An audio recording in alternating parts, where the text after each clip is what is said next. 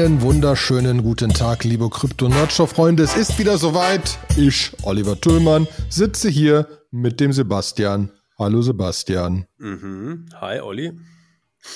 Ähm, ja, und äh, es, war, es waren sogar nur zwei Wochen. Also ich, ge gefühlt sind wir zurück und so. Ne? Deswegen äh, sind wir wieder da und es sind ja auch äh, wie immer spannende Zeiten und wir haben auch festgestellt, dass wir uns einfach wieder unterhalten müssen, weil ich habe Fragen. Ähm, und äh, überhaupt äh, geht es halt so ein bisschen, wir müssen nochmal über das ganze Zero-Knowledge-Proof-Thema reden. Der Merge ist da. Es gab dieses USDC-Debakel und Sachen mit Privacy, die ein bisschen geclasht sind. Hm. VCs, die immer noch viel Geld investieren. Irgendwie ist dieses, dieses, dieses, dieses ganze Krypto-Thema ja doch irgendwie nicht tot, ne? Ähm, hm. Und dementsprechend, glaube ich, sollten wir doch einfach mal starten. Hm. Oder? Ja. Sehr gut. Erste Thema ist nämlich, der liebe Vitalik hat wieder mal über äh, ZK-EVM Projects geredet. Ähm, Für die, die und, den Begriff noch nicht gehört ja. haben, vielleicht die ersten, die ja. zuschalten, ZK steht für Zero Knowledge. EVM steht für Virtual Machine. Ethereum Virtual Machine. So. Sehr gut. Aber geh mal trotzdem ein bisschen näher ans Mikro ran, bitte. Ja, kann ich gerne machen. Sorry. Ja, das ist sehr gut. Jetzt klingst du auch schon viel tiefer. Sehr gut. ähm, ähm, genau. Und, ja. und, und, und vielleicht, also das, was ich ja schon verstanden habe, ist, dass dieses Zero-Knowledge-Gedöns im sehr weitesten Falle darum geht, dass man einen Beweis validieren kann, ohne den Beweis neu auszuführen. Ja, hm? ja, genau. Also ich glaube halt irgendwie, also es war zu sagen, man hat ja ein Problem auf Layer 1, dass es halt nicht skaliert, dass man halt irgendwie alles, man muss erstmal die ganze History abspeichern. Das heißt, die Blockchain wird immer länger und immer größer. Sei denn, man entscheidet sich irgendwann dazu, Transactions wegzuwerfen. Dann, ähm, wenn man jetzt Transactions wegwirft, dann kann man unter dem State nicht mehr nachvollziehen, ne? weil das ist ja bei Ethereum so, dass der State immer wieder neu abgespeichert wird und dann, wenn man irgendwie den dann nicht mehr nachvollziehen kann, wo er herkam, dann wird es manchmal mit der Echtheit irgendwo schwierig. Ähm, und äh, es ist dann kryptografisch, ist halt eine Technik erfunden worden, dieses äh, ZK Snark, hatten wir auch schon ein paar Mal im Podcast. Das ist Zero Knowledge Succinct Arguments of the Knowledge. Das heißt, das ist die Idee, dass man eine, einen Beweis einer Berechnung ähm, berechnen kann und dieser kann sehr schnell verifiziert werden, ohne dass die eigentliche Berechnung nochmal wieder neu berechnet werden muss. Das heißt, ich kann relativ aufwendige Computations machen, ähm, die vielleicht auch sehr lange dauern, kann einen, Bere einen Beweis daraus extrahieren, kann den Beweis jemand anders geben und der kann effizient und schnell nachvollziehen, ist dieser Beweis echt, ohne dass er auch wieder diese lange und aufwendige Rechnung neu machen muss. Das ist die darunterliegende Mathematik. Und dann sind sofort natürlich ein paar Hersteller losgelaufen und haben angefangen, das in Technologie zu gießen. Ne? Ähm, Polygon ist da einer der, äh, der ersten mit gewesen, die auch quasi ihre Ethereum Virtual Machine ähm, jetzt Open Source released haben. Ähm, dann gibt's äh, ZK Sync, die auch gesagt haben, sie wollen ihr ZK Sync irgendwann rausgeben. Scroll ist relativ neu. Ähm, und alle haben so ihre Vor- und Nachteile. Alle probieren jetzt halt gerade aus. Ne? Ähm, ich gehe mal davon aus, Polygon gibt es jetzt auch schon eine ganze Weile. Es laufen noch viele Projekte schon auf Polygon. Ich denke mal, es ist inzwischen sicher per Betrieb. Ja, also es hat noch niemand irgendwie geschafft, irgendwie, äh, obwohl da jetzt natürlich das genutzt wird, irgendwie das zu bescheißen oder irgendwelche Sachen double zu spenden oder so. Das heißt, ich glaube schon, dass das funktioniert. Ähm, und ich denke mal, dass halt Vitalik sich das Ganze anguckt, einfach aus der Perspektive, wie er sich den Proof of äh, Stake, reden wir ja später auch nochmal drüber, äh, auch angeguckt hat. Also Ethereum hat ja den Proof of Stake nicht erfunden als Konsensusalgorithmus, sondern der ist eigentlich, kommt von Projekten wie EOS oder Tezos. Also die waren die ersten, die Proof of Stake ähm, sehr groß eingesetzt haben. Äh, aber er hat jetzt gesagt, okay, das ist so cool, das spart so viel Energiekosten, weil wir keine teuren Grafik hatten. Wir brauchen Ethereum adaptiert das jetzt. Und ich denke mal, mit den mit den Zero-Knowledge-Snark-Technologien wird es das gleiche sein. Also irgendwo wird es einen geben, der wirklich zeigen kann, dass auf ihrer Chain das substanziell schneller und effizienter sich skalieren lässt. Und ich denke mal, dass Ethereum wird es dann entweder adoptieren oder man wird einfach, die Chains werden irgendwie happily koexistieren. Wobei ich persönlich an ersteres glaube. Ich glaube halt, das sind alles mhm. große Research-Buckets und ähm, irgendwann, irgendwann wird es dann adoptiert und dann stirbt halt das alte aus, weil warum soll ich jetzt irgendwelche Coins durch die Gegend bridgen auf irgendwelche anderen Chains, wenn ich das Hauptding auch auf der eigentlichen Chain machen kann? Weil das ist ja das, was ich spannend finde, wenn man, wenn man, wenn man sich den Artikel, den wir verlinken, genauer anguckt. Mhm. Er spricht so von verschiedenen Leveln, auch in Performance von, von den ganzen ZK-Systemen. Ähm, und gefühlt ist zumindest der Anfang voll kompatibel mit momentan Ethereum und es wäre einfach nur ein schnelleres Ethereum, wenn es implementiert wird. Ja. So interpretiere ich das jetzt. Ja, ja? das hat so ein bisschen was damit zu tun, wie also wa, wa, wie was passiert. Ne? Also wenn man sich jetzt diese, diese Type 1 in seinem Blogpost redet über die verschiedenen Typen, der äh, Zero Knowledge EVMs anguckt, das heißt, das ist, also diese Type 1 bedeutet, das ist ein komplettes, ohne Kompromisse Ethereum-Äquivalent. Ne? Das heißt, alles kann von Ethereum genutzt werden. Also alle Apps kann es auch da geben. Und man kann die hauptsächlich die ganze Infrastruktur, die es für Ethereum gibt, die kann auch genutzt werden. Das heißt irgendwie äh, Hashes, State Trees, Transaction Trees, alles Mögliche. Alles ist eigentlich nach wie vor auch da. Ähm, das Problem ist, das heißt, also Ethereum ist ja nie originär für diese Zero Knowledge Friendliness irgendwie gebaut worden. Das heißt, und manche Smart Contracts haben einfach viel Daten, also große Daten. Und wenn ich da dann auf diesen riesigen Daten einen Zero Knowledge Proof berechnen möchte, dann dauert das unter Umständen einfach sehr lange und bringt mir dann unter Umständen nichts. Also bringt mir vielleicht was, weil ich irgendwie die History wegwerfen könnte, die ich aber aus anderen Gründen bei einem Ethereum dann noch brauche. Und anschließend habe ich zwar diesen Proof, aber es bringt, bringt mich irgendwie nicht weiter. Ne? Und das ist so ein bisschen genau das, wo jetzt diese, wo diese Layer 2 Sachen halt anfangen, weil die auch, die nutzen ja auch trotzdem den Layer 1. Also du musst halt Money auf Polygon rüberbridgen und gelegentlich werden Transaktionen gebündelt, mhm. auch bei Polygon und werden ähm, da dann irgendwie zusammengefasst und das wird dann auch nochmal über das Layer 1 Netz werden diese, werden so ganz viele Proofs zusammen, glaube ich, gesichert. Äh, soweit ich das richtig verstanden habe. Aber Achtung, hier habe ich auch an der Stelle nur so gefährliches Halbwissen. Ne? Ähm, ich bin ganz ehrlich. So, dann gibt es die äh, Type 2. Ähm, die sind schon immer noch äh, Z, Type 2 ZK EVMs sind auch noch EVM-äquivalent, aber die fangen schon an, bestimmte Dinge anders zu machen. Ähm, also die gucken sich, die versuchen schon irgendwie die Datenstrukturen innerhalb des Blocks und wie vor allen Dingen der State Tree aussieht, so zu machen, dass ich sie, äh, dass ich halt irgendwie damit schneller Proofs berechnen kann. Ähm, die sind immer noch relativ äh, gleich. Das heißt, alle Applikationen laufen auch da drauf. Ähm, aber die sind auch immer noch da, muss ich die äh, Proofs auch immer noch relativ langsam berechnen. Dann hat er nochmal so, eine, so, eine, so, ein, so ein Stück eingefügt, sagte Type 2,5.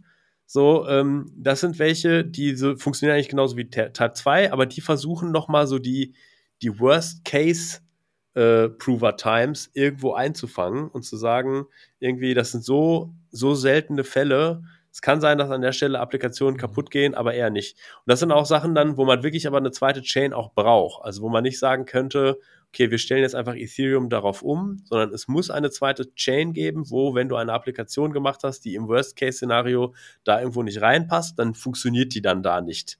Ja, so momentan bei Polygon ist es ja so, Du kannst einfach deinen dein Smart Contract nehmen, der auf Ethereum 1 läuft und kannst auf Polygon laufen lassen und das ist kein Problem. So, und das würde jetzt bei diesem Type 2 nicht gehen. Jetzt gibt es noch diese Type 3 Dinger. Ähm, die sind quasi auch wieder äquivalent, aber die haben jetzt zum ersten Mal eigentlich eine völlig akzeptable Prover-Time. Das heißt, da kommt man jetzt an so einen Punkt, äh, wo, wo das Verifizieren von diesen Proofs an wirklich an eine Stelle kommt, wo die Skalierung auch stattfindet. Ne? Und ähm, zugunsten von, das ist jetzt immer noch mit den meisten Applikationen kompatibel. Man muss nur so ein bisschen was neu schreiben, Aber äh, es ist schon von der Funktionsweise ist es mhm. anders und in Edge Cases können sich die VMs unter Umständen auch leicht anders verhalten. Ne? Und da finden aber jetzt diese, diese mathematischen, kryptografischen Primitiven, die halten da jetzt Einzug in diese VMs. Ne? Und die Type 4, das ist so die Idee, dass man äh, eigentlich nur noch sagt, also die sind jetzt High-Level Language Equivalent. Also da muss man einen Smart Contract auch wirklich als Source Code in Solidity oder Viper oder so haben. Man kann ihn dann äh, kompilieren, aber unter der Haube funktioniert die EVM eigentlich komplett anders. Also da sind dann so Sachen, da sind dann wirklich alle, alle Sauereien drin, die man mit Zero Knowledge Proofs machen können soll. Und äh, zugunsten von, dass man halt nicht mehr einfach einen Contract so rüber pasten kann. Ich glaube, dass ich glaube, es ist ehrlich gesagt nicht ganz so wichtig, dass man wirklich diese Bytecode-Kompatibilität, ne, die ist jetzt, für viele ist das ein Thema. Ich verstehe das auch, weil einfach auf Ethereum ultra viele Sachen laufen und vielleicht laufen auch manchmal Sachen drauf, die halt, hat irgendwer mal halt in die Welt gekackt. Die funktionieren immer noch, die hat niemand mehr geupdatet seitdem. Und ähm, jetzt für, man kann nicht einfach den Source Code nehmen und da nochmal dann für eine neue, weiß ich vielleicht hat er den verloren oder ist von GitHub gesperrt worden aus irgendwelchen ominösen Gründen. Haben wir auch später noch ein Thema zu. Und ähm, er kommt nicht mehr dran oder was auch immer. Und dann kann man ja, dann ist man froh, wenn man den Bytecode irgendwo anders laufen lassen kann. Ne? Und momentan gibt es noch nicht diese Transpiler dafür. Äh, aber ich glaube, das ist auch alles nur eine Frage der Zeit. Und ich glaube, für die meisten Projekte, die eigentlich sehr legitim sind, so wie Uniswap, da wäre das so, ja, okay, die haben ja alles da. Wenn die jetzt irgendwie, wenn du denen einen Compiler mhm. gibst für eine Zero-Knowledge EVM und sagst, okay, unter der Haube funktioniert das Ding ganz anders als Ethereum. Wir speichern die Daten auch ganz anders ab, weil wir halt genau für diese Zero-Knowledge-Proofs optimiert haben. Da musst du halt nochmal neu kompilieren, dann bricht sich da niemand einen Zacken aus der Krone. Ähm, ein bisschen tricky wird das bei Projekten, die darauf basieren, dass du zwischen den Layern die gleiche Adresse hast. Ja, das geht ja mit diesem, wenn du einen Smart Contract erstellst, gibt es ja ein spezielles Opcode, das Create 2 Opcode mit dem du dafür sorgen kannst, dass die Adresse klar ist und bestimmte große Protokolle haben zum Beispiel wie US-Dollar C oder so, die haben halt über ganz viele Cross-Chains, haben die eigentlich immer die gleiche Smart Contract-Adresse für ihr ERC20. Und das ist auch, sagen wir mal, etwas sehr Wünschenswertes. Und das sind so Sachen, die werden dann wegfallen. Das heißt, du hättest dann irgendwie auf Ethereum für einen bestimmten ERC20 oder für ein Projekt eine Adresse und für eine weitere Chain hättest du was anderes. Und das sind auch so Probleme, wo du wahrscheinlich Ethereum nicht einfach migrieren könntest in was Neues, weil das dann nicht gegeben ist, weil die Daten auch unten drunter anders funktionieren. Soweit ich das verstanden habe. Interessanterweise hofft ja Vitalik ganz am Ende von diesem Post, dass alles Type 1 wird. Ne? Wobei ich glaube, damit meint er mehr, dass wir Innovation bekommen, dass die Kompatibilität da ist. Ich glaube auch. Also ich glaube, es interessiert ihn, es geht ihm nicht um das Type 1, also es geht ihm um eine Type 1. Es geht ihm nicht darum, dass die, er hofft, dass die Proofs lange dauern oder so, sondern es geht ihm um die Kompatibilität, dass nichts genau. angepasst werden muss, weil dann kannst du, dann kannst du Competition zwischen den Proofs haben und so weiter ja. und so fort. Ja, ja. Ne? Wenn das ist, aber da ist, aber das, das ist wieder dieses, da denkt Vitalik wahrscheinlich an die nächsten fünf bis zehn Jahre so ungefähr, ne? Da, ja, da geht es ihm nicht um ein paar Monaten. Genau, das ist ja halt alles noch am Anfang. Wenn jetzt irgendjemand einen coolen mathematischen Hack rausfindet, um bestimmte Sachen zu machen, dann, dann ist das halt so. Ich meine, wir hatten ja schon mal in einer Podcast-Folge, wo wir äh, dieses UTXO, dieses Unspent Transaction Output, ähm, das ist ja eine Möglichkeit, wie man Geld auf einer Blockchain modellieren kann. Und du hast bei Ethereum, hast du halt den State, eine Transaktion verändert diesen State und dann wird der neu abgespeichert. Das ist eine zweite Möglichkeit, wie du State oder Geld modellieren kannst. Ne? Und mhm. ähm, er, er hofft einfach, dass so wie Ethereum funktioniert, dass das erhalten bleibt. Und vielleicht kommt aber irgendwann mal raus, hey Leute, wir müssen damit breaken, weil wir müssen, was weiß ich, wir müssen eigentlich nur die Diffs abspeichern zwischen zwei States, weil das viel weniger ist, oder wir müssen Proof abspeichern plus noch eine Information, um das dann zu rekonstruieren. Du meinst, wir kriegen doch alle einen Cardano? Ja, ich glaube nicht, dass wir alle dann doch ein Cardano kriegen. Es kann halt sein, dass es darauf hinausläuft, wenn man eine gewisse Skalierbarkeit erreichen möchte. Ich bin ja. aber momentan noch bei, bei Vitalik. Ich glaube, so aus meiner mathematischen Perspektive, dass die Sachen schon kongruent sind und warum sollten, warum sollte es nicht gehen? Ich glaube, diese Zero-Knowledge-Proofs, die sind ja vor allen Dingen dann interessant, ähm, wenn du, wenn du zum Beispiel einen Full-Node betreiben willst. Ne, dann musst du dir jetzt gerade äh, musst du dir schon ganz schön was runterladen. Da musst du eine schnelle SSD haben, du musst nochmal eine generell mhm. sehr große Festplatte haben.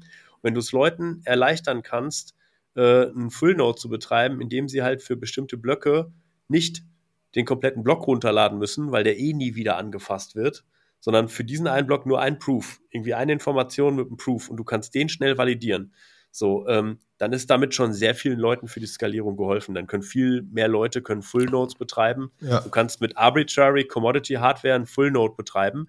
Und ich glaube, damit bringst du das Netzwerk, ne, das ist ja immer so eine Sweet Spot Sache.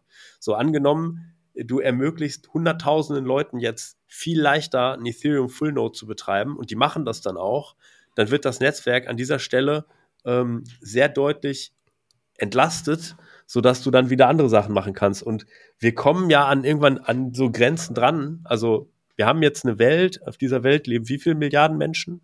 Wie viel sind wir? Acht. Acht. Acht. Glaube ich. Genau, und äh, die produzieren halt, was weiß ich, in so einem Visa-Netzwerk, glaube ich, irgendwie zwischen 4.000 oder 5.000 Transaktionen pro Sekunde. Ne?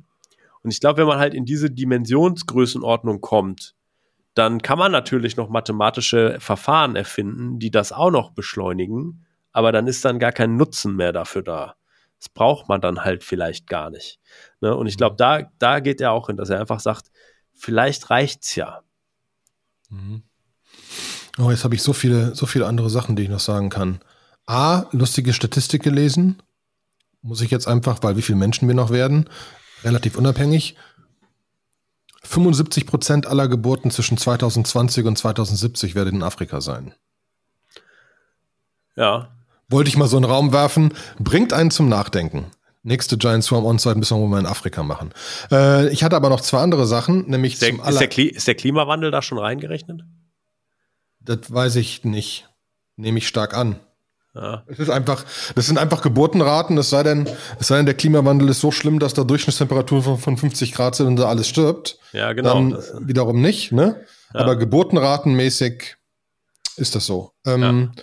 Eine andere Sache, die mir, die mir, die mir, die ich noch, die ich noch hab, ist was, weil, weil eine Sache, über die ich ja schon noch ein bisschen nachgedacht habe, wir hatten das auch ein bisschen in unserem Telegram-Channel, ne, so, ähm, das ganze Privacy-Thema etc. etc. Vielleicht fangen wir sogar fast schon damit an, mhm. weil ähm, es gibt es gibt noch einen, Research Paper zu einer zu einer Extension zu ERC 721 hier dem NFT-Gedöns ähm, für ZK Snarks weil eine der doofen Sachen mit diesen NFTs ist ja immer noch, dass die alle in deinem Wallet liegen und wenn du dem irgendwie zeigen willst, dann kennt der dein Wallet.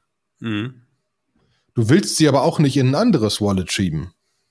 Weil dann musst du da wieder Ether haben, um Transaktionen zu machen und so weiter und so fort. Mhm. Und wenn ich dieses Research Paper richtig verstehe, geht es einfach darum, kriege ich ein System mit ZK Snarks hin, dass ich die eine Stealth-Adresse schicke, aber noch in Kontrolle dieser Adresse bin. Ne? Mhm. mhm. Dass ich halt wirklich im Hintergrund proven kann, dass es meine Adresse gibt, ohne das proven zu müssen, weil wenn ich es, also wenn ich es, wenn ich transparent offen proven könnte, dann wäre es ja wieder so, dass man es nachverfolgen könnte. Das finde ich echt spannend, weil das ist in meinen Augen noch ein echtes Problem von, von Ethereum allgemein, dass dieses, dass halt, sobald du irgendwem deine Adresse gibst, kennt er die gesamte Historie und kennt er alles andere, was da drin ist. Mhm. Ne? Das ist immer noch, klar, bei Bitcoin kannst du auch nachvollziehen, wo die Sachen herkommen, aber du weißt nicht, ob das, ist das die Person oder nicht oder was oder hin und her, ne? Mhm. Kannst du raten und deduzieren oder so, aber es ist nicht, ist es nicht gegeben. Wenn jemand äh, eins meiner NFT kennt, kennt er mein gesamtes Wallet, eine riesengroße Historie. Ne? Mhm. Ähm, und das ist schon, das ist schon haarig, finde ich. Also, es ist zumindest, ist zumindest was, was noch geregelt werden kann. Das fand ich, fand ich als Thema ganz spannend. Ja. Ähm, und das bringt uns, machen wir den Merch danach, reden wir erstmal über USC und USDC und Tornado Cash, weil das gerade so privacy-mäßig spannend ja, ist. Ja, privacy-mäßig gemacht, ist gut, finde ich gut. Finde ich gut. Ähm, so, jetzt mal alle zurücklehnen. Jetzt, also wir hatten schon philosophische Gespräche im Telegram-Channel, aber ich versuche mal, mal grundsätzlich vorne anzufangen. Ähm, es gibt ein System, das sich Tornado Cash schimpft. Heißt, Ähm, Tornado Cash geht darum, dass das ein, ist ein sogenannter Mixer. Ähm, du kannst da quasi auf die Webseite gehen oder auf das, zu, zu der App gehen und einfach sagen, so, ähm, ich, ich schicke jetzt hier Ether hin und das soll bitte danach dahin gehen. Und dann schickst du Ether da rein und kriegst anderes Ether raus. In dem Sinne, dass aus 1000 Richtungen Ether kommt und da ganz viel Ether liegt und die irgendwelches Ethernehmen wieder rausschicken. Das heißt, du kannst nicht nachvollziehen, dass diese Transaktion ist. Du kannst auch angeben, dass er bitte einen Time-Lag von drei Stunden nutzen soll und so weiter, damit du nicht siehst, 32 ETH kommen rein, 32 ETH kommen raus, sondern einfach so 32 ETH kommen rein und paar Stunden Meter kommen so ähnlich viel raus, so ungefähr. Ne? Mhm. Ähm, und das ist halt von vielen Leuten genutzt worden, unter anderem auch von Vitalik Mutterin, zum Beispiel um eine Spende zu machen, um nicht zu sagen, wie ich eben gesagt habe, hier ist mein Wallet, ist davon gekommen, was ist denn da noch drauf? Wie, du hast 100.000 Dollar äh, gespendet und da sind irgendwie 280 Millionen drauf, du Noob. Ne? Ähm, also, du, es gibt definitiv ganz viele Gründe, warum das relevant ist. Wir, wir haben auch, wir haben auch einen, einen Thread verlinkt, wo potenziell Gründe drin sind. Wir können noch weiter diskutieren. Jetzt ist ja nur so, dass dann irgendwie äh, Tornado Cash quasi für illegal erklärt worden ist. Ähm, und dann wurden, wurden Adressen, die mit Tornado Cash interagiert haben, geblacklistet. Da kann man schon eine Diskussion drüber führen. Dann hat das natürlich auch Circle gemacht. Circle sind die Betreiber von USDC. Theoretisch ja Krypto und komplett Privacy und so weiter und so fort, bla etc. und yeah, distributed. Aber Circle hat einfach auch diese Adressen geblacklistet. Dementsprechend waren die USDC von diesen Leuten futsch. Und sie konnten sie nicht mehr bewegen und sie konnten nichts mehr damit machen. Dann haben sich Leute noch einen Spaß erlaubt, da weiß ich nicht mehr genau, was passiert ist. Und dann haben manche Leute einfach mal wild 0,1 ETH an ein paar well-known Addresses von irgendwelchen großen Krypto-Leuten geschickt, nur um zu gucken, ob die auch geblacklistet werden. Ähm, natürlich heißt das jetzt nicht, in USDC-Fall ist nur die USDC lassen sich nicht mehr bewegen. Ist nicht so, dass die in Kontrolle deiner Wallet sind. Alles andere lässt sich noch tun und machen und so weiter. Allerhöchstens ein Exchange könnte sagen, geht nichts und so weiter und so fort. Circle hat USDC geblockt. Adressen. Das heißt nicht, dass die Wallet geblockt ist und so weiter, nur die USDC können sich nicht mehr bewegen. Das fanden Leute schon relativ uncool. Und der, das, der nächste Level kommt jetzt, weil MakerDAO, MakerDAO, haben wir ja schon ganz viel drüber geredet, war eine der ersten Sendungen, glaube ich, wo wir drüber geredet haben, weil Sebastian schon immer großer Fan war. Äh, und ich finde sie auch spannend. MakerDAO war ja mal so, dass es gebackt war über over-collateralized ETH, aber über die Zeit haben die super viel Stablecoins angesammelt, äh, um ihr DAI zu backen und unter anderem unglaublich viel USDC. Wenn jetzt das geblacklistet wird, ist die ganze Treasury von MakerDAO weg. Und das ist doof. Mhm. Ähm, ne? Und das ist so das, das, das, das Gesamtspielfeld. Jetzt die Frage, der Tornado Cash, einer der Tornado Cash Developer wurde äh, mittlerweile verhaftet in Holland. Ähm, Und da fängt es an, haarig zu werden. Finde ich. Ne? Und ich glaube, da sind wir wahrscheinlich sogar teilweise eine. Also, dass Tornado Cash im Großen und Ganzen für illegale Nutzung genutzt worden ist, ist, denke ich. So ist das. Klar, so ist das wahrscheinlich. Dass das deswegen illegal ist, das zu bauen, würde ich sagen, sollte nicht so sein in einer Welt, in der wir leben wollen. Mhm. Ja, Wenn man sich das Paper aus Holland genauer anguckt, ist es aber eventuell so, dass der verhaftet worden ist, weil der auch Fees bekommen hat für die Leute, die es nutzen. Das ist dann Next Level potenziell. Aber vor allen Dingen, vor allen Dingen wolltest du sagen? Ja, ich, es ist ja dieses, also das war wirklich eine sehr, sehr synchronisierte Aktion mit bei GitHub war komplett das Repository weg. Alle Accounts von Leuten, die mit dem Repository kollaboriert haben, waren weg. Dann war die Domain Tornado Cache nicht mehr erreichbar. Ähm, das heißt, das, das war schon krass, ne? ne auf DNS-Level ist das so. Dann kam die, die Mitteilung von der Verhaftung, ne, ähm, wo, wo man sich so denkt, wo auch Leute sagen, wo ich mir halt denke, ja, also wenn ich so ein Projekt mache, das wirklich 100% anonym zu machen, ist wirklich hart. Ne? Also irgendwie, ja. das heißt, du musst es mit einer Wegwerfadresse machen. Du darfst dich nicht KYC zu keinem Zeitpunkt, kein Telefon angeben, nix. Äh, du musst immer ein VPN verwenden, was irgendwo rausläuft, falls sie versuchen, dich nachzuvollziehen und so. Äh, können wir fast vorstellen, das hältst du nicht lang durch. So, und, ähm, und danach sind halt relativ viele Rufe auch geworden, haben gesagt, so, hey, also das ist jetzt irgendwie auch bei uns im Channel, hat sehr, sehr philosophisch, kommt in unseren Telegram-Channel, sehr philosophisch hin und her, ob das jetzt okay ist, ne? weil Leute sagen, ja gut, aber mit Tornado Cash ist Money Laundering tatsächlich gemacht worden, Geldwäsche getätigt worden. Das kann nicht gut sein, das muss reguliert werden. Ja, ist richtig. Entwickler dafür zu verhaften, ist, könnte schwierig sein. Okay, hat er fies gekriegt? Ja, da sieht es dann schon haariger aus. Ne? Ähm, ist aber auch da, ist die Frage, ist die falsche Richtung. Vielleicht hätte man mit den Entwicklern zusammenarbeiten können, um zu finden, wie kriegt man das denn raus, wie kriegt man das eventuell sogar in illegalen Fällen trackbar oder keine Ahnung was, ne? Genau. So, und dann wurde aber gesagt, was hat es letztendlich aber auch für Konsequenzen für das komplette Ethereum-Ökosystem? Weil sie sagen halt, hey, guck mal, wir haben, ja, wir haben ja auch in den letzten Podcasts auch immer über den bevorstehenden Ethereum-Merch gesprochen. Wir reden ja auch gleich nochmal ein bisschen über den Ethereum-Merch. Und einer der größten, der es hängt heute alles so geil zusammen. Es hängt heute alles so geil zusammen. Und eines der größten Probleme mit Ethereum-Merch ist einmal, wie viele Player es gibt, die Validatoren laufen lassen. Man braucht ja 32 ETH, um einen Validator laufen zu lassen. Ether-Preis steht momentan bei, ich weiß es nicht, 1,6, 1,7 Euro oder so. Ja, ähm, das heißt. 1,9, du hast wieder lange nicht geguckt. Ich, hab, ich hatte Elternzeit. So, ähm, ich habe lange nicht geguckt, nicht hingeguckt. So, und das heißt, für Normalsterblichen ist das schon ganz schön viel Asche, das zu tun. Das heißt, die meisten Leute staken ihre Ether über Pools. Die drei größten Pool-Anbieter sind Kraken, Lido. Coinbase und Lido. Ja, Coinbase und Lido. Das heißt, irgendwie ein signifikanter Teil des Netzwerks wird eigentlich über Firmen gemacht, die dir einen Pool zur Verfügung stellen, die ihre Residency in den US haben. Das heißt, wenn da die Fed mit Maschinengewehren reinläuft und sagt, jetzt halten Sie aber bitte alles schön die Server an hier, dann kann das passieren. Wie Machen Sie mal einfach, dass die ETH-Adresse nicht mehr schicken kann. Ja, genau. Wie dezentral ist das denn, was da jetzt gebaut worden ist? Ne? Jetzt, und das ist halt richtig mhm. scheiße. Und das äh, ging auf Twitter dann auch hin und her, die gesagt haben so, oh fuck, Twitter, äh, hat Krypto-Twitter ganz steil gegangen und haben gesagt, Ethereum ist eigentlich mehr gar nicht mehr dezentral, sondern ist eigentlich so completely US-owned.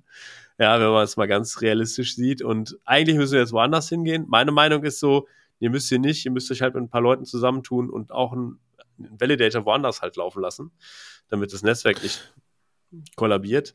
Aber daraus. Und und die nur ein bisschen wieder, also weil die können ja nicht einfach eine Adresse blocken, weil das Protokoll das nicht hergibt. Mhm. Die können halt in einem Block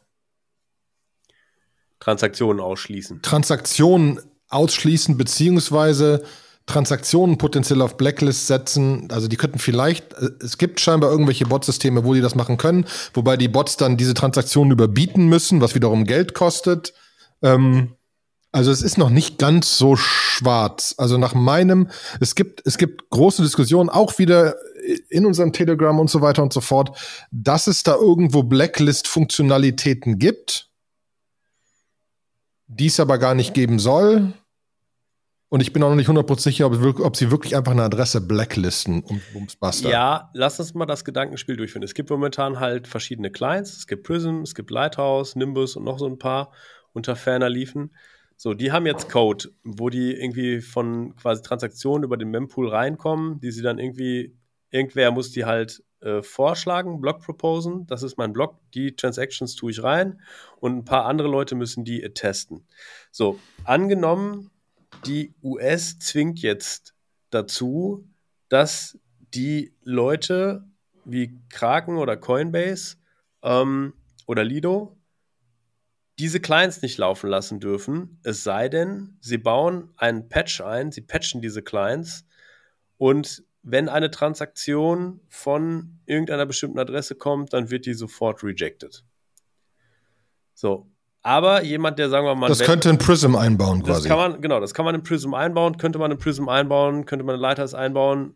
Wird ein bisschen. Wird Aber das muss ja in allen eingebaut sein, damit das funktioniert, weil sonst, weil Prism hat nicht die Oberhand. Da hat es teilweise schon, das hatten wir auch schon mal, aber. Genau, also du musst, es müsste eigentlich in alle Clients müsste das rein, ne? Aber gut, alle, alle diese Projekte sind auf GitHub. GitHub gehört eigentlich Microsoft. Microsoft ist auch wieder eine US-controlled Company. Ähm, Mm. ihr seht, wo das Ganze hinläuft. So, und jetzt, äh, jetzt, was passiert jetzt mit einem Miner aus, sagen wir mal, Deutschland? Also, ich bin Validator aus Deutschland und ich entschließe mich jetzt dazu, nicht diesen Fork laufen zu lassen, der diese Blacklist hat. Bin ich dann, werden dann automatisch, äh, produziere ich dann unter Umständen illegale Blöcke weil vielleicht bei mir eine Transaktion drin ist, die bei einem anderen rejected worden ist. Ne? Also meine Attestations, also wenn ich den Block propose und dann kommt ein US-Miner daher, der würde ja meinen Block nicht attesten, weil der bei dem, bei dem, äh, bei dem Blockberechnung auf ein anderes Ergebnis kommt. Und dann würden meine Ether weggeslashed werden, weil es nicht stimmt. Und jetzt muss man einfach mal gucken. Äh, also ich würde sagen, Coinbase, Kraken und Lido machen rund zwei Drittel äh, aller Validatoren aus. Und das heißt einfach effektiv, wenn die das laufen lassen, dann hast du als, als äh, Node-Betreiber außerhalb der US, der sich dann vielleicht dagegen entschließen kann, eigentlich keine Schnitte, außer du verlierst deine Ether. Also für ist, ökonomisch betrachtet wäre das sehr riskant. Ähm, Mhm. Bin mal gespannt. Ja, und das, das spielt natürlich den Leuten wieder so ein bisschen in, in äh, zu, die sagen, das ganze Proof of Stake ist eh nicht. Eh nicht dann, dann, dann ist das ganze Distributed eh fake und so und äh, ist es gar nicht und Mhm. resilient auch nicht und so weiter und so fort. Also das einzige Krasse ist, wir, wir gehen da halt echt in, in tief, tiefgründige Dinger, wo du einfach sagen musst, allein historisch, also Lido will das nicht, Coinbase will das nicht, Kraken will das nicht. Coinbase ist schon an der Börse, Kraken will an die Börse. Können sie was dagegen tun? Was passiert dann? Ah, was passiert dann mit, mit Ethereum? Und also deswegen, ja, das ist, aber da merkt man natürlich auch dran, wie, wie, wie maßlos komplex das geworden ist. Ne? Mhm. Es ist halt einfach ein Riesensystem, deswegen kannst du auch nicht mal gerade auf Proof of Stake wechseln. Mhm. Gefühlt, gefühlt ist halt, ist, ist natürlich, hast du, das ist aber dieses, dieses Internet, Twitter etc. Problem. Du hast halt einfach den Punkt, dass jeder eine Meinung haben kann. Und das heißt, du, du hörst alle Extreme und gerade die extremsten Extreme sind die lautesten. Mhm. Und natürlich hast du die kompletten, wir dürfen, wir dürfen das alles nicht und so weiter und so fort, ultra laut, die feststellen, okay, dann ist alles kaputt und alles vorbei und äh, glaub- Coinbase ist eh schon verstaatlicht und äh, die werden das alle blacklisten und fertig. Ich, ich glaube ja nicht daran, Ja? dass alles dann kaputt ist. Ich glaube nur, dass es einen massiven Umbau des Systems erfordert. Ne? Also ich meine, diese Zahl 32 Ether, die du haben musst, um einen Validator laufen zu lassen, das ist ja eine riesen, eine geile Marketingnummer gewesen. Warum? Weil ähm, das erstmal suggeriert was ganz Interessantes. Sie, sie kommunizieren ja oft über die Anzahl der, der Validatoren, ähm, die es in Ethereum gibt. Dieser, die klingt deswegen so toll, weil es einfach schade klingen würde, wenn man sagen würde, es gibt irgendwie zehn Validator, ja, davon machen drei, zwei Drittel des Ethers, also ein Validator hätte jetzt irgendwie 200.000 Ether gestaked. Ja, so, das klingt einfach nicht so geil, wie wenn du es durch 32 teilst und dann sagst, hier, es sind schon so und so viele Valid- Validatoren am Start, auch wenn halt, äh, wenn die halt von dem gleichen betrieben werden. Ne? Es klingt irgendwie viel dezentraler. Das ist Marketing gewesen. Aber Mhm. natürlich sind diese, ist diese Zahl 32, die ist völlig willkürlich gewählt.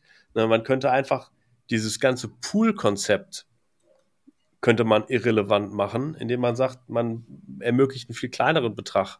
Was weiß ich, irgendwie ein ETH, vier, zwei ETH, vier Ether.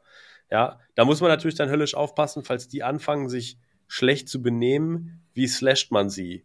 Ne? Also äh, diese 32 an Wert, die da mal irgendwann waren, ähm, die waren ja auch eine gewisse Größe, ein gewisser Faustpfand, dass, wenn er mal ein Validator zum Block-Proposer wird, dass er nicht halt irgendwelche völlig sinnlosen Transaktionen oder Double Spendings erlaubt, sondern äh, dass er halt, dass er auch wirklich, dass es weh tut, wenn er bestraft wird. Jetzt muss man dazu sagen, als sie das System, glaube ich, gebaut haben, war der Ether bei 400 oder so mal 32 sind 12.800. Wenn ich jetzt die, sagst, du sagst, er steht bei 1,9, ja. Oder zwei fast, ja.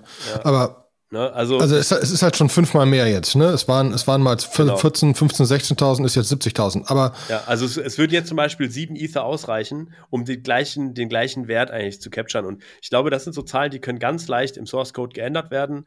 Danach gibt es vielleicht keine Notwendigkeit mehr, Pools zu machen, weil einfach so, ja gut, bei einem Ether würden die Leute einfach sagen, den habe ich vielleicht. Das einzige Problem ist, das einzige Problem, also deswegen bin ich potenziell anderen Vorschlag, andere Richtung. Ähm, das Problem ist, das muss sich ja auch lohnen und du musst ja einen Server betreiben können. Mhm.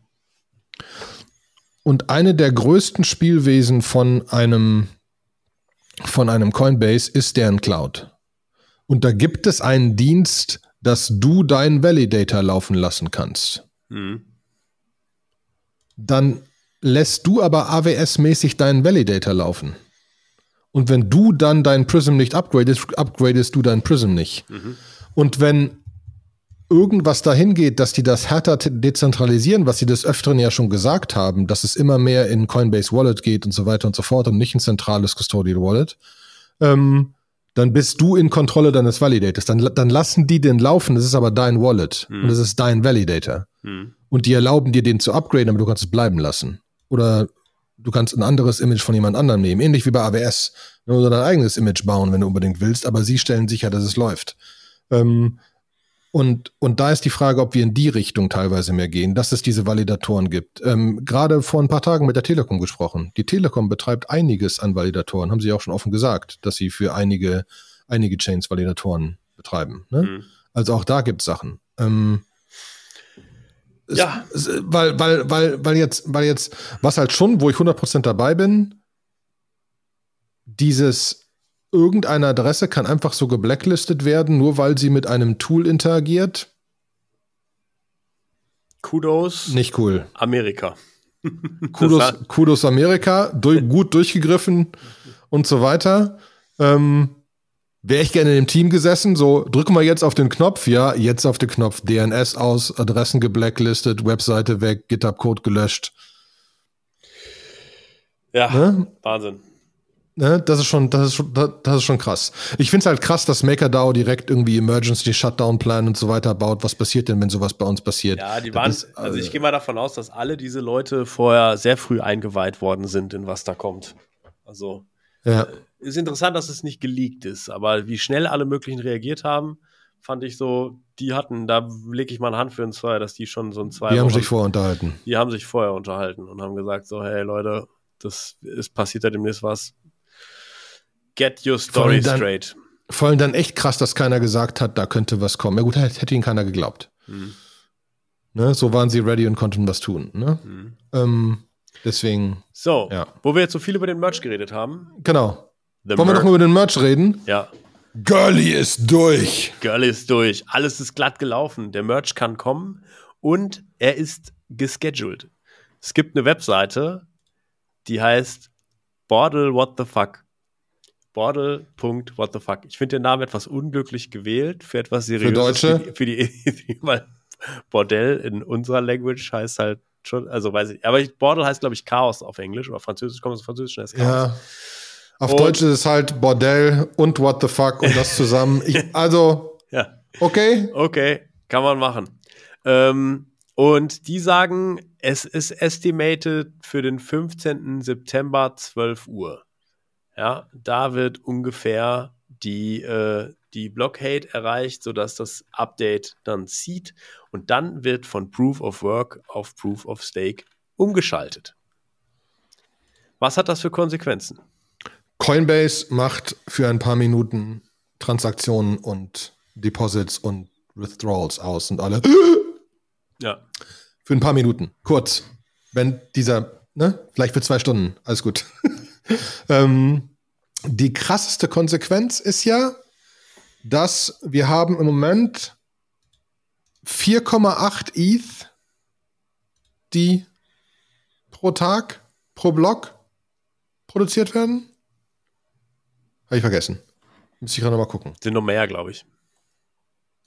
Äh, merges happening, mining, good analysis.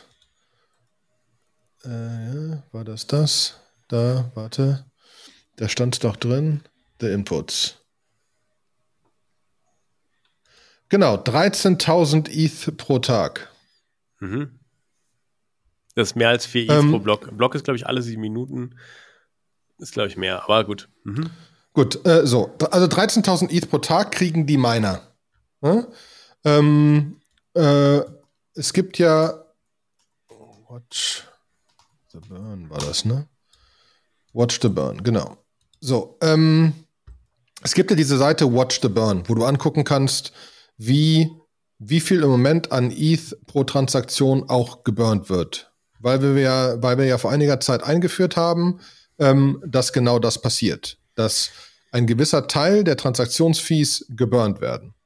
Und da ist es so, dass es im Moment manchmal so ist, aber meistens halt nicht, dass mehr ETH geburnt wird, als in Mining-Fees und Transaktionsfees zusammen generiert wurden. Mhm. So dass wir eine Deflationary Currency haben, also Ether weniger wird. Mhm. Und jetzt ist aber so, mit dem Release von Proof of Stake ist es so, dass nicht mehr 13.000 äh, von diesen wunderbaren ETH rausgehen, sondern nur noch 1000 bis 2000. Transaktionsfees plus was an die, was an die Validatoren geht. Und ähm, jetzt muss man aber dazu sagen, so einen Validator laufen zu lassen, ist aber auch wesentlich günstiger. Ne? Kannst du mit Raspberry Natürlich. Pi im Prinzip machen. Kannst du auf einfachen System machen, deswegen müssen die auch nicht so viel kriegen. Deswegen ist das am Ende auch fair. Ähm, äh, und wir haben ja schon immens viel Geld gelockt.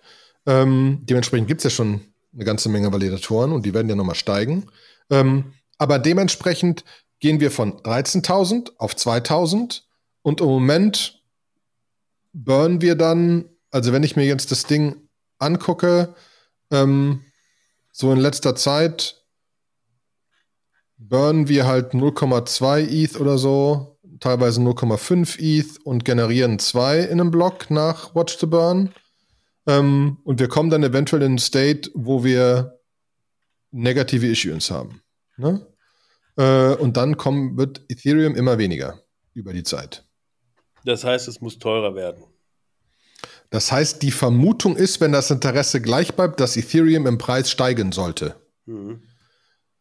Da auch haben wir verlinkt einen sehr, sehr geilen, langen Artikel von Arthur Hayes darüber, warum das so ist und was das bedeutet und wo das herkommt und so weiter und so fort. Ähm, äh, wo es, wo es auch sehr geil erklärt hat, ähm, was das potenziell bedeutet, weil das auch viel mit ähm, damit zu tun, wie, wie viele Applikationen gibt es denn, wie ist denn die Nutzung, äh, wie ist das denn das Interesse vom Markt etc. Ähm, also sehr, sehr viele verschiedene Punkte gibt es da, die da relevant sind. Mhm. Und äh, am Ende ist es aber so, dass auf jeden Fall die Issuance mindestens wenig, wesentlich kleiner wird, wenn nicht sogar negativ. Und das schon am 15. September. Was auch die Expectation vom Markt scheint zu sein, dass der Merge jetzt stattfindet und dass das passieren wird. Und deswegen ist Ethereum auch, oder das ist wahrscheinlich einer der Gründe, weshalb Ethereum gut gestiegen ist in den letzten Wochen. Mhm. Schon 30 Prozent seit dem absoluten Low, ne? Mhm. Also deswegen, ja, deswegen, also cooler Artikel, äh, kann man sich auf jeden Fall angucken. Der Merge is happening. Ähm, es gibt noch das, das Pro Problem, dass die, dass den Minern das natürlich nicht gefällt.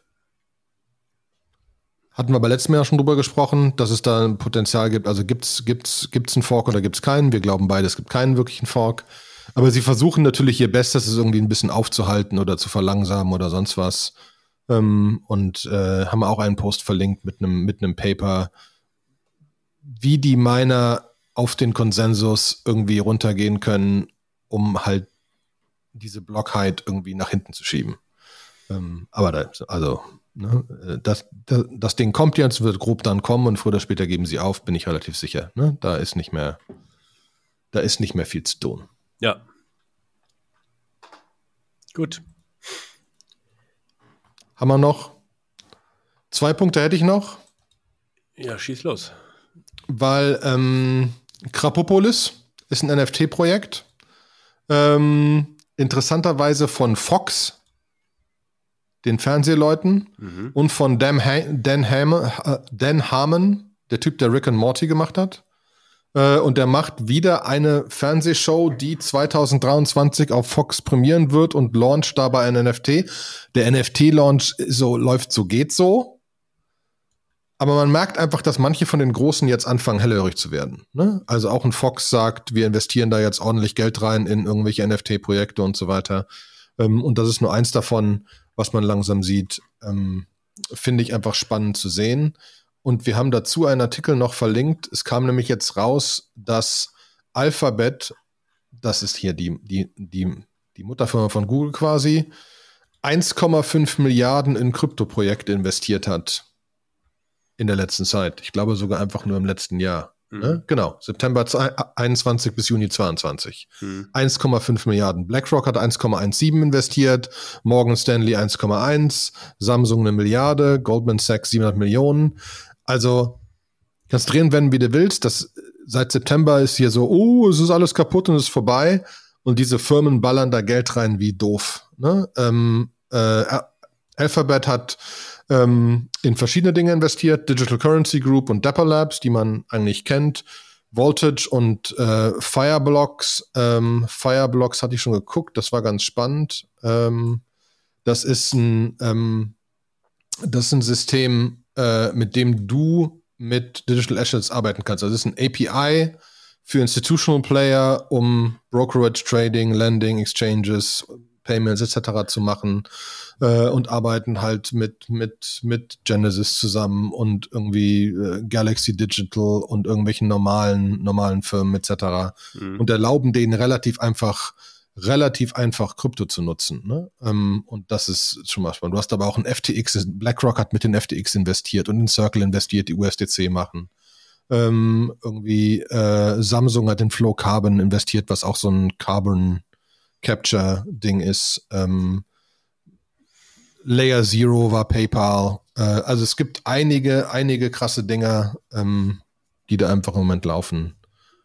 Man muss aber auch Deswegen. dazu sagen, so ein, so ein Alphabet äh, macht einen Gewinn von 76 Milliarden. Also wenn die da mal 1,5 Milliarden von in Krypto investieren. Ist das okay? Genau. Das kann man umrechnen, wenn du dann ist das zwischen 76.000 76 Euro Gehalt hast äh, im Jahr, dann ist das, hättest du einen Tausender investiert. Ja. Genau. Ne? Das ist schon okay. Äh, wobei es ja noch nicht mal 76, wenn du 76.000 übrig hättest, nachdem du all deine Kosten gezahlt hast, das ist schon sehr hohes. Ja. ähm, aber, aber, na, aber natürlich, ne, äh, es ist ja nur auch einfach so, dass wir immer wieder sagen, äh, dass dieser Markt sich weiterentwickelt und es weitergeht. Und ich finde, das ist schon ein Zeichen. Wobei diese VCs halt alle auf zehn Jahressicht investieren. Deswegen ist es jetzt, deswegen geht es denen eh nicht über die nächsten zwei, drei, vier Jahre. Ja, für Google ist es vielleicht auch viel ein bisschen Equihire oder einfach Basistechnologie, die sie intern irgendwie anders verwenden können und so. Mhm.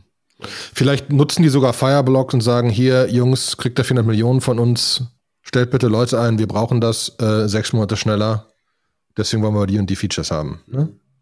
Und so weiter. Deswegen bin ich dabei. Aber als kurze Zusammenfassung, Privacy ist so hm, spannendes Thema, going down the line. ZK Snarks könnten helfen und spannende Lösungen geben, um Privacy in Ethereum zu machen. Der Merge is happening und wird ein spannendes Ding, wie die Miner sich weiterhin querstellen und wie das nachher funktioniert, auch mit potenziellen Systemen, um irgendwelche Transaktionen zu blacklisten. Und dass die ganzen Themen bleiben uns wahrscheinlich die nächsten Wochen und Monate erhalten, weil sich das Thema einfach noch entwickelt. Mhm. Spannende Show. Alles klar. Ist gut. Kommt in den Channel Wenn ihr euch weiter unterhalten wollt, genau. Kommt in den Telegram-Channel, ist verlinkt in den Show Notes. Lest die ganzen Artikel in den Shownotes, habt Fragen, geht zum Telegram-Channel und stellt sie da. Wir sehen uns da und hören uns bald wieder. Vielen Dank. Es war mir eine Freude. Tschüss. Tschüss.